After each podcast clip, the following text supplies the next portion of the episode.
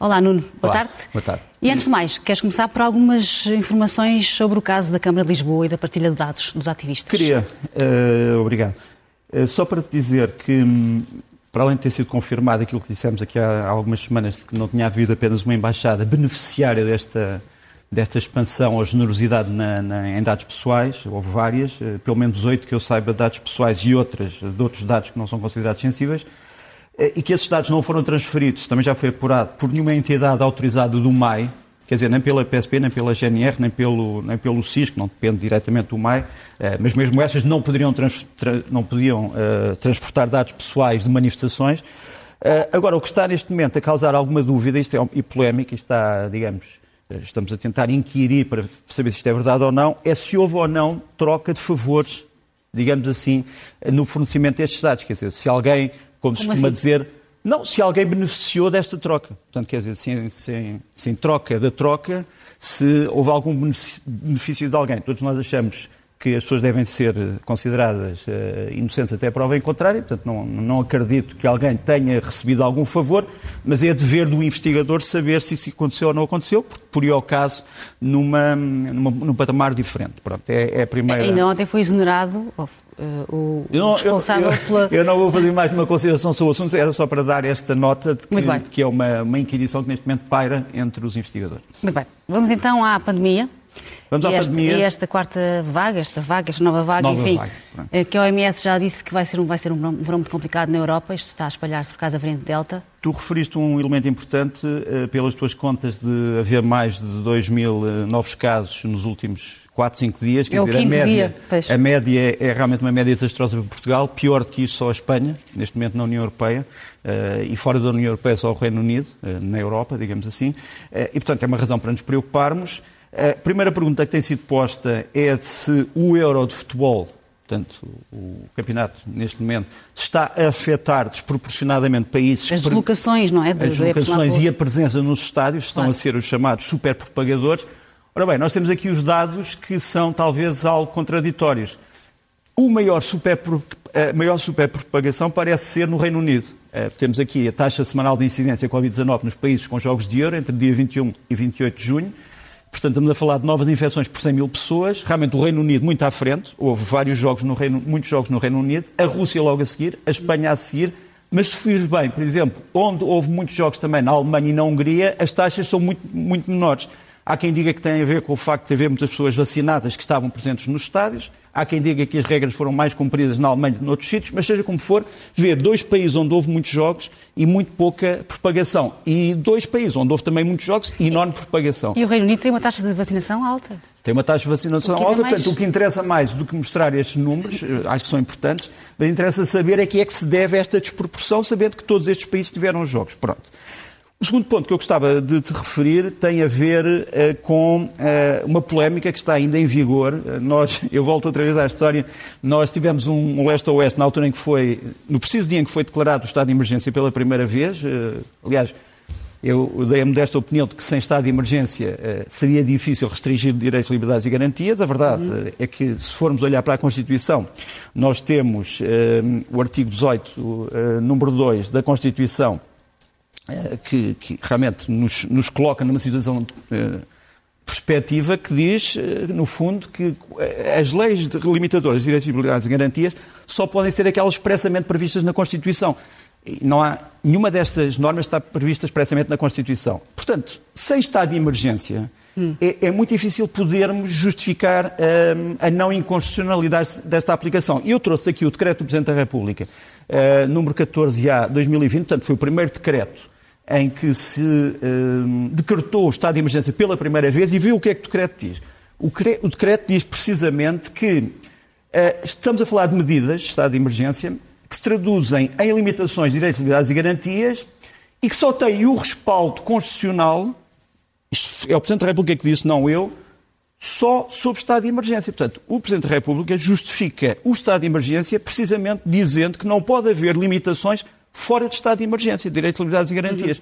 Ora bem, segundo a lógica deste decreto, as medidas que hoje estamos a, a- que temos à frente são, obviamente, medidas necessárias, obviamente, até medidas proporcionais, estão a ser feitas com bom senso. Agora, não nos venham dizer é que não são inconstitucionais. Ah, estás a falar do dever de recolhimento, é isso? Estou a falar, que, no fundo, é estou, a falar não, estou a falar da limitação à saída dos conselhos, uh, uma possível violação do artigo 44 uh, da Constituição sobre a liberdade de deslocação, e estou a falar também no dever de reconhecimento. Sem dúvida, podemos discutir, é uma suspensão de direitos ou é uma mera uh, limitação de direitos?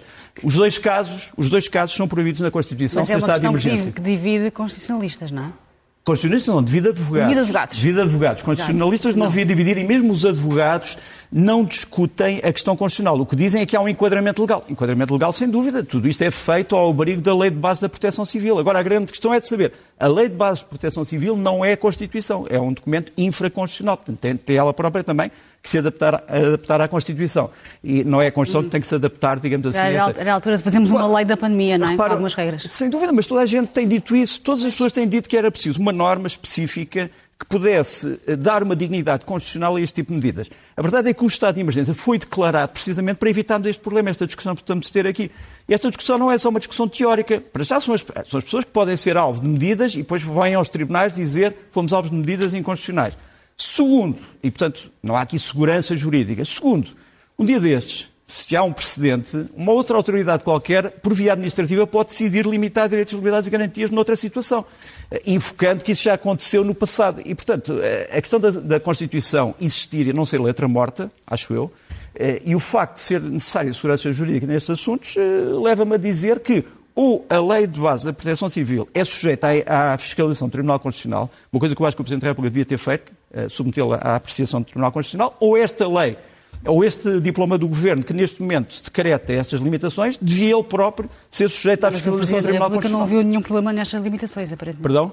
O Presidente da República não viu problemas, não é? Uh, não viu, menos, neste, não viu, menos... não viu, eu sei que não viu, mas viu Uh, quando decretou o estado de emergência, sem dúvida. Enfim. E, portanto, como eu digo, aquela justificação não é minha, é a justificação do Presidente da República. Bom, esta semana ficou marcada também por vários uh, pecados, do, do, do Branco, nomeadamente João Brard, uh, mas não foi só cá também. Não, uh, houve uma, uma polémica esta semana. Vários jornais, o El, o El Mundo de Espanha, o Le Monde de Paris e outras organizações a favor da justiça fiscal vieram denunciar aquilo que eles dizem ser o regresso do Luxemburgo a uma espécie de paraíso fiscal onde são violadas as normas uh, uh, da União Europeia. O grande problema para já é que não há unidade fiscal na União Europeia, isso é um problema. Agora, eh, o governo Luxemburgo, não sei se podemos aumentar um bocado isto, portanto, são, são as, as, as alegações que foram feitas esta semana. Eh, no fundo, o que se disse foi que uma pessoa que quer ir para o Luxemburgo e quer pagar menos impostos escreve uma carta à administração fiscal e diz: Olha, eu acho que o meu regime fiscal deve ser este, e a autoridade fiscal aceita automaticamente. Toda a gente acha estranho que isto possa acontecer através de cartas e realmente o governo do Luxemburgo veio negar que isto acontecesse assim. Diz que isso possa acontecer, portanto, uma pessoa pode escrever essa carta, mas essa carta tem apenas efeitos unilaterais, quer dizer, não tem que ser aceito pela administração fiscal. Pronto. Uh, a verdade é que isto agitou as águas na Europa, assim como agitou as águas nos Estados Unidos. Uh, a detenção deste senhor, o Alan Weisselberg, que é, como sabes, o, eh, era o diretor financeiro da organização do, do Trump, Trump, portanto, do grupo empresarial Trump. Ele é acusado também de evasão fiscal uh, e de outros delitos fiscais. Uh, Declarou-se não culpado, mas mesmo assim foi detido para ouvir a acusação. Uhum. E realmente em Portugal tivemos a Polícia Judiciária numa mega operação. A Polícia Judiciária um, é, assim como outras entidades policiais, por exemplo, como a PSP, que faz anos, aliás, esta semana, um, tem muitas especialidades. Nós temos aqui o heliporto da Polícia Judiciária, temos ali o Centro de Combate ao Crime Cibernético, temos a, a carreira de tiro da Judiciária, temos ali armas aprendidas às FPs 25, mas aqui precisamos saber se a Polícia Judiciária tem todos os meios ou não para investigar os chamados crimes de colorinho branco. Isso não tem, tem que ser reforçada. Tem-se queixado que não tem meios suficientes. Uh, pois, aliás, mas é uma prioridade. É uma prioridade do Estado português, quer dizer, nós não podemos ser surpreendidos com alegações de mega lavagem de dinheiro ou transformação artificiosa uh, de mecanismos que seriam ilegais, mas que são paralegais por causa de artifícios, uhum. e, e, depois dizer que não se faz nada. Quer dizer, a Polícia Judiciária é uma polícia por excelência que tem que ser dotada de, de meios e, esta, e saúde esta operação, obviamente. Esta investigação da Caixa, dos créditos ruinosos da Caixa, que levou a este caso de Joe mas é apenas a ponta do iceberg. Eu não vou referir as pessoas, está... Foi, uma, foi uma operação, uma Não, não é isso, mas começou em 2016 e só agora é que está a ter resultados, Sim, precisamente pela repara, falta de meios, Mas é? porquê? Porque os crimes de colorinho branco, os crimes financeiros, são extremamente difíceis de investigar, para já precisam de colaboração internacional com muitas entidades, muitas vezes não prestam muitas vezes não prestam os esclarecimentos que são pedidos. E de vários técnicos especializados e depois, Estamos a falar áreas. de uma teia. Claro. Uh, tu consegues apanhar as areias, as aranhas e, e outros, outros, mas podes não encontrar a aranha-mãe. Uh, e esse é o problema. Muito bem. Esta semana também em Roma houve uma reunião que juntou uh, os 83 Estados da Coligação Mundial de Combate ao Daesh. O que é que saiu deste, deste encontro? Olha, deixa-me mostrar aqui esta fotografia interessante, idílica. o Ministro dos Negócios Estrangeiros da Itália e o Ministro dos Negócios Estrangeiros dos Estados Unidos, portanto, Estado dos Estados Unidos, num palácio de Roma, Uh, o que é que faziam neste Palácio de Roma? Estavam realmente na tal uh, reunião da coligação que tu referiste, que vamos mostrar aqui uma imagem. Esta coligação é a coligação que reúne 83 países no combate ao Daesh, que ainda continua a ser considerado um, enfim, uma ameaça maior à civilização. Uh, esta reunião, não sei se, se, se, isto veio a público tudo, mas teve Moçambique pela primeira vez como observador e teve a República Democrática do Congo como novo membro. Moçambique provavelmente irá ser também um novo membro dentro de pouco tempo. Uma das coisas que foi aqui salientada foi que a África é um grande problema neste momento. E praticamente na mesma altura o Daesh publica este comunicado que está aqui embaixo dizendo verdadeiramente que está à conquista da África. Pronto, portanto, confirma as conclusões da, da, estão aqui as conclusões. Não sei se podemos voltar atrás, peço desculpa. Só para mostrar as conclusões da, da Cimeira. Portanto, a Cimeira solidariza-se com os países africanos. Uhum. Diz que há medidas militares, mas também medidas políticas e medidas de índole financeira e medidas, digamos assim, ideológicas a tomar contra esta, contra esta ameaça. Portanto, não se trata apenas de destruir as células do Daesh, trata-se também de criar estabilidade social política e económica nos países que são afetados e trata-se, como eles dizem, de criar uma contranarrativa contra isto. Pronto. Uh, é evidente é que eh, a África mostrou mais uma vez esta semana que continua a ser um centro de atividades deste grupo, e então podemos mostrar uh, o, o, a imagem a seguir. Estas são atividades que foram feitas pelo Daesh esta semana na República Democrática do Congo. Ali na figura da direita uh, aparecerão dois jovens que se penso que são moçambicanos, e, portanto, que estavam a participar também nessas atividades. Portanto, isto traduziu-se na destruição de muitos centros administrativos, antenas de telecomunicações e de pessoas, eh, infelizmente. E, portanto, isto aconteceu, eh, enfim, na altura em que se deu, eh, em que se deu esta, esta cimeira. Uhum. Queria mostrar uma imagem, uma imagem a seguir, que é a imagem de combates que também se deram em Cabo Delgado entre 24 de junho e 3 de julho. Portanto, em Palma, portanto, tens ali as setas vermelhas que mostram os ataques do Daesh, eh, enfim, os alegados sucessos das Forças Armadas de Moçambique, o que é que foi atacado, o que é que foi defendido. Foram atacados eh, campos de refugiados e tentou-se uma entrada no, onde está o gás natural e a pista de aviação. Uh, isso foi frustrado, os moçambicanos mostraram, as forças moçambicanas mostraram estas fotografias que eu te vou mostrar aqui, mostraram novos blindados que têm. Estes novos blindados são de fabrico chinês, mas afinal não são novos, são os blindados que os moçambicanos já tinham que estavam em reserva e foram agora recondicionados porque eles não conseguiram obter novos blindados da África do Sul. E, portanto, preferiram usar coisas que já tinham em, em, em mão. Temos também ali os helicópteros de fabrico russo também foram agora adquiridos e em cima temos hum, imagens de pessoas que terão sido capturadas e que pertenceriam a estas, estes células de Daesh.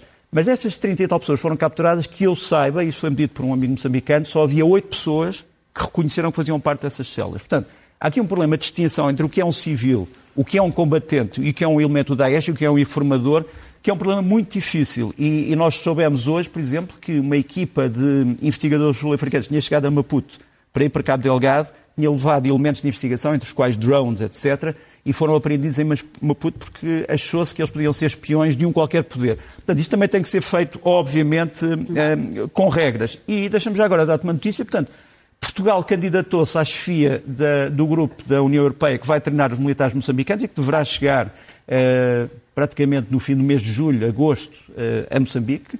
Será um grupo, se calhar, de cerca de 200, 200 pessoas, 200 militares. Portugal vai ter mais de 50% de participação nesse grupo. Eles vão coordenar-se com o grupo americano que está já a dar treino e com o grupo da SADEC que vai para lá.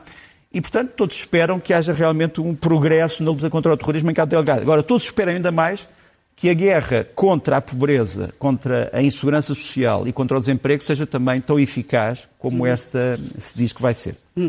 E por falar em África, Moscovo tem usado o chamado Grupo Wagner, não é? o braço armado da Rússia, para intensificar a presença precisamente no continente africano. O que é que apuraste sobre este exército misterioso? Foi, foi uma investigação interessante. Uh, começou com um senhor chamado, vou mostrar aqui a fotografia, um senhor chamado Marat uh, Gabidulin. Ele é um, enfim, um elemento dessa força que tu referiste, que é geralmente conhecida como Força Wagner, Uh, ele participou em várias guerras, desde a Ucrânia até à Síria, até, a, até, até vários pontos da África, Sudão e a Líbia, etc. Publicou, ou quer publicar, sob o pseudónimo Dead, Dead Martin, o tio Martin, uh, ou paizinho Martin, uh, as suas memórias, onde revela várias, vários pormenores, e nós soubemos, através de fontes próximas deste, deste senhor, que quem centraliza as operações não é, nenhum, não é nenhum grupo chamado Wagner, é esta, é, é esta empresa que nós vamos mostrar aqui. Não sei se podemos aumentar, eh, só para eu explicar muito rapidamente, eu sei que as letras são muito pequeninas. São a empresa é uma empresa que tem sede em Moscovo, chama-se Europolis, portanto um nome, um nome perfeitamente tranquilo, eh, especializa-se em mineração, mas aparentemente agora passou-se também para, o, para, para a atividade dos seguros. Uh, temos ali os dados todos, o número de identificação fiscal, uh, uh, os diretores, o Evgeny Prigozhin, o homem que dizem que é o cozinheiro de Putin, o Dmitry Utkin, o tal homem que é conhecido como Wagner. portanto, temos aqui essas identificações. São esses homens da Europolis que recrutam realmente estes militares privados, entre aspas, para essas guerras onde Moscou não quer, não pode ou não sabe aparecer. Já agora, tinha ali uma fotografia ao lado deste quadro, que é a fotografia deste elemento que está uh, na República Centro-Africana, é um dos instrutores, digamos, deste grupo na República Centro-Africana. Ele, curiosamente, fala muito bem francês, porquê? Porque é um antigo militar da Legião, France... da Legião Estrangeira Francesa, do segundo rep, e, portanto, vão-se buscar talentos militares a vários sítios para, para poder uh, expandir, uh, digamos assim, esta influência. Um dos diretores desta firma, o Sr. Prigozhin, eh, não tem só um perfil privado. Vamos mostrar esta fotografia muito interessante. Ele aparece aqui com uma seta no meio de uma delegação do Estado-Maior russo que recebe o Estado-Maior eh, da Líbia. Portanto, ele é obviamente um homem cuja importância vai muito para além do mero setor privado e do setor dos minérios. Pronto. Foi isso que nós conseguimos apurar. É uma coisa um pouco misteriosa. Bom, vamos às imagens da semana? Não, não é misterioso, porque sabes que outros países também usam as chamadas companhias de segurança privadas, quer dizer, os Estados Unidos uh, e outros. Agora, a grande questão é de saber se, se esta companhia funciona uh, segundo regras que devem ser aceitas pelo direito internacional ou não, mas, mas isso fica para outras núpcias. Muito bem. Então vamos às imagens da semana. Os vamos para a imagem para a semana. Olha, esta semana houve muitas coisas que nós não podemos aqui falar, desde o ataque a um navio israelita no Índico, a Suíça comprou caças invisíveis F-35, eh, o líder da Coreia do Norte disse preparem-se para o pior, portanto, vem qualquer problema na Coreia do Norte. Uh, houve, houve, disputas sobre a nomeação da nova embaixadora de, dos Estados Unidos na Alemanha, fogos no Chipre, os piores desde os anos 60, um grande ataque informático contra muitas empresas europeias. E a formação de um novo partido europeu próximo uh, do partido maioritário na Hungria, etc. Tem 115 deputados de vários, vários países. Mas trouxe realmente algumas imagens que me pareceram importantes para uh, traduzir algumas coisas que passaram esta semana. Os 100 anos do Partido Comunista Chinês, uhum. aqui celebrados, entre aspas, com uma grande manifestação em frente à Embaixada da China em Londres, essencialmente pessoas exiladas, pessoas de Hong Kong e uigures que querem protestar contra o regime chinês. Depois, um, um, vídeo que causou grande polémica na China, aliás, houve um protesto uh, da China. Este senhor chama-se uh, Yasuhida uh, Nakayama, é o vice-ministro da Defesa do Japão. Veio alertar para aquilo que considera ser os perigos estratégicos da presença da China nos mares do sul da China e veio dizer que Taiwan era um país que devia ser defendido. A China ficou muito ofendida porque diz que Taiwan não pode ser considerado um país e que o Japão sabia disso. Temos aqui a, a, a curta parte da entrevista onde o senhor, uh, onde o vice-ministro da Defesa japonês fala disso. We have to protect que... Taiwan uh, as a democratic country. Pronto, foi isto que no fundo, uh, esta pequenina frase Gerou. Taiwan, país democrático, portanto, porque a China diz que o que o Japão devia ter dito é que Taiwan é uma região da China. Pronto. Uh, e pronto, só para dizer que que já, já, está, como se costuma dizer, o chá, o chá entornado. Exatamente. Depois, uma polémica nos Estados Unidos. Há um jornalista uh, da cadeia Fox News, não é um jornalista, é um, enfim, um analista que tem um programa de opinião, um bocado como este, uh, espero que esse seja melhor, um, ehm, Tucker Carlson, uh, da Fox News, que veio dizer que estava a ser seguido, vigiado pela agência de informações NSA dos Estados Unidos. E atacou este, o chefe da agência, o, o general o Paul Nakasone, que desaparece aqui também, curiosamente, descendente de japoneses. Ele aparece aqui, o general Nakasone, ao lado do seu homólogo britânico. E é curioso que o, o Tucker Carlson veio dizer, estou a ser seguido, estuda os meus e-mails, vão pôr e-mails meus em público para me desprestigiarem, e a NSA, que nunca fez isto na vida, fez este comunicado que está aqui por baixo desta fotografia. Uh, este ainda é o general Nakasone. É. Aquela, fez um comunicado especificamente a dizer O Sr. Tucker Carlson não é alvo da nossa vigilância, nunca foi, não será, não será, não diz. Mas por não é alvo da nossa vigilância. Portanto, ser, é curioso que uma- um serviço de informações venha dizer sobre um indivíduo, ele não está a ser alvo da nossa vigilância. O que, o que acho que fez cair um bocadinho a reputação do Tucker Carlson, mas esta, mas esta é, a minha, é a minha. Apesar do, a DNSA ser acusada pelo, pelo Sr. Snowden, eh, pela Wikileaks, de ser. eh, de violar direitos fundamentais. Mas isso é outro problema. Deixa-me só falar-te ainda esta semana eh, o completar da saída americana das principais bases do Afeganistão. Quem dirigiu essa saída foi este general, o general Austin Scott Miller. Se vires bem, se podemos tirar ali o subtítulo, o título, um, ele aparece armado, ele anda sempre armado. Aqui aparece com uma, com uma, com uma espingarda Sim. automática. Porque ele foi alvo de um atentado em 2018 e a partir daí andou sempre armado. Ele protege-se a si próprio. Mas é este homem que foi formado na guerra que está a tratar da retirada dos Estados Unidos do Afeganistão. E esta imagem também é curiosa. Isto passa-se num, num campo militar americano no Catar, o campo As-Sailiá, onde há três grandes bases do exército. E os Estados Unidos, isto é uma fotografia já tem alguns anos, esta é, os Estados Unidos começaram a retirar e fecharam este campo. Para onde é que vão? Vão para os Estados Unidos? Não, vão para a Jordânia.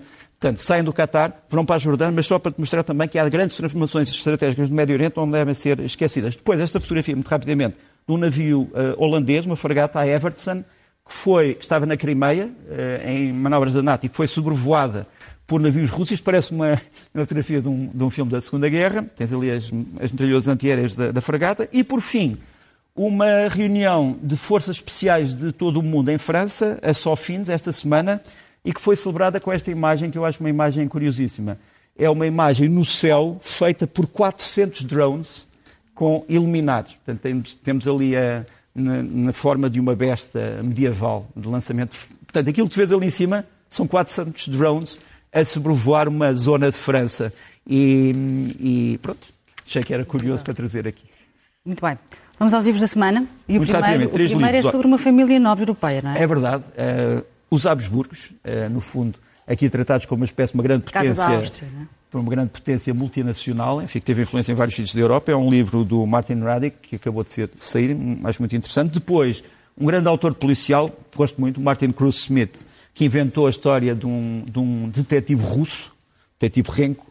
Eh, ele fez uma coisa chamada Gorky Park, não sei se viste o filme, é, um, é um grande romance, e agora lançou Tatiana, mais um romance policial eh, na Rússia de Vladimir Putin, eh, muito interessante. E o terceiro, o terceiro é um livro que tem muito a ver com o nosso programa. Eh, eu gostava que ele fosse traduzido em português, do Mick Ashworth, chama-se Why North is Up, porque é que o Norte é para cima, que é um livro só sobre convenções geográficas. Quer dizer, porque é que nós pomos o leste aqui, porque é que lhe chamamos leste, porque é que pomos o oeste aqui, porque é que pomos sul, norte, como é que são feitos os mapas, como é que são designadas as montanhas, porque é que as indicações geográficas têm estas convenções e não outras. Um livro muito interessante que eu acho que ajudaria também estudantes e professores, Why North is Up, ehm, que acaba de sair em inglês. Eu gostava de o ver traduzido em português. Muito bem. Filmes, o que é que recomendas? Olha, eu não gosto de filmes de, de super-heróis, não gosto de super-heróis em geral. Uh, para mim, os grandes super-heróis são as pessoas do dia a dia que conseguem superar os seus problemas, a começar pelas mães. Um, mas seja como for, eu recomendo este, está muito bem feito, chama-se Viúva Negra. É agora lançado uh, para a semana. Uh, é um filme que mistura a espionagem e realmente o universo super-heróis, que é sempre delirante, mas o filme, como filme, está bem feito e eu aprecio um bom filme. Pronto. E uma boa história. Uh, apesar da história podia ser melhor se tirasse aqui alguns efeitos especiais, é um filme interessante, A Viúva Negra. E o segundo? Segundo. O segundo chama-se Annette. Houve quem disse que era o La La Land surrealista. Eh, É um filme do Léo Carax, que é um grande realizador francês. É um filme, eu não vou aqui explicar, é um musical, mas com twist, com uma, com uma mudança, com uma alteração. Eh, As pessoas não sabem ainda se, se isto é um sonho, se é um pesadelo, se, se isto se passa de Tem verdade. se não atores se- fantásticos. não é? é, é muito bem feito. Eh, isto foi considerado uma das grandes revelações em Cannes e aqui está eh, o Annette.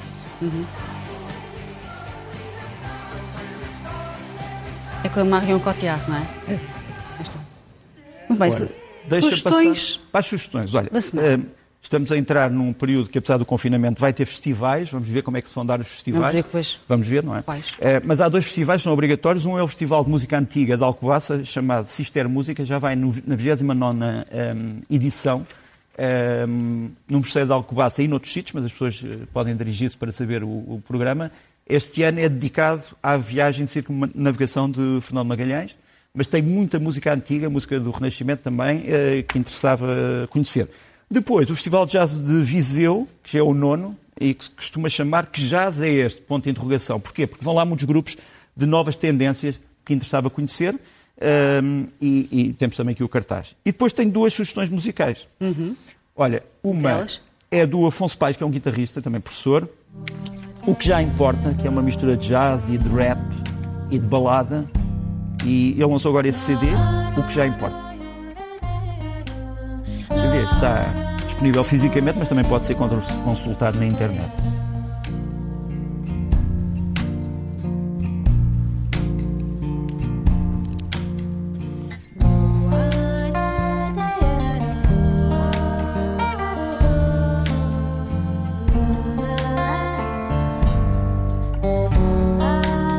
E depois, uhum.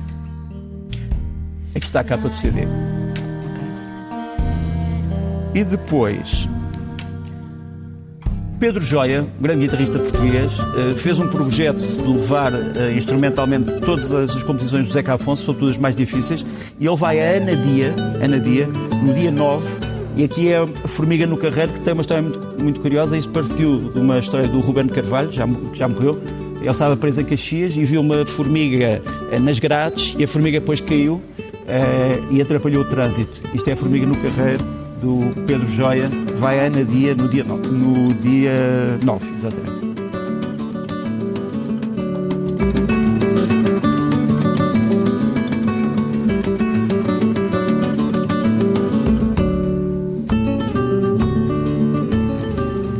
E é com o Zeca Afonso que nos despedimos. Aqui Bom domingo.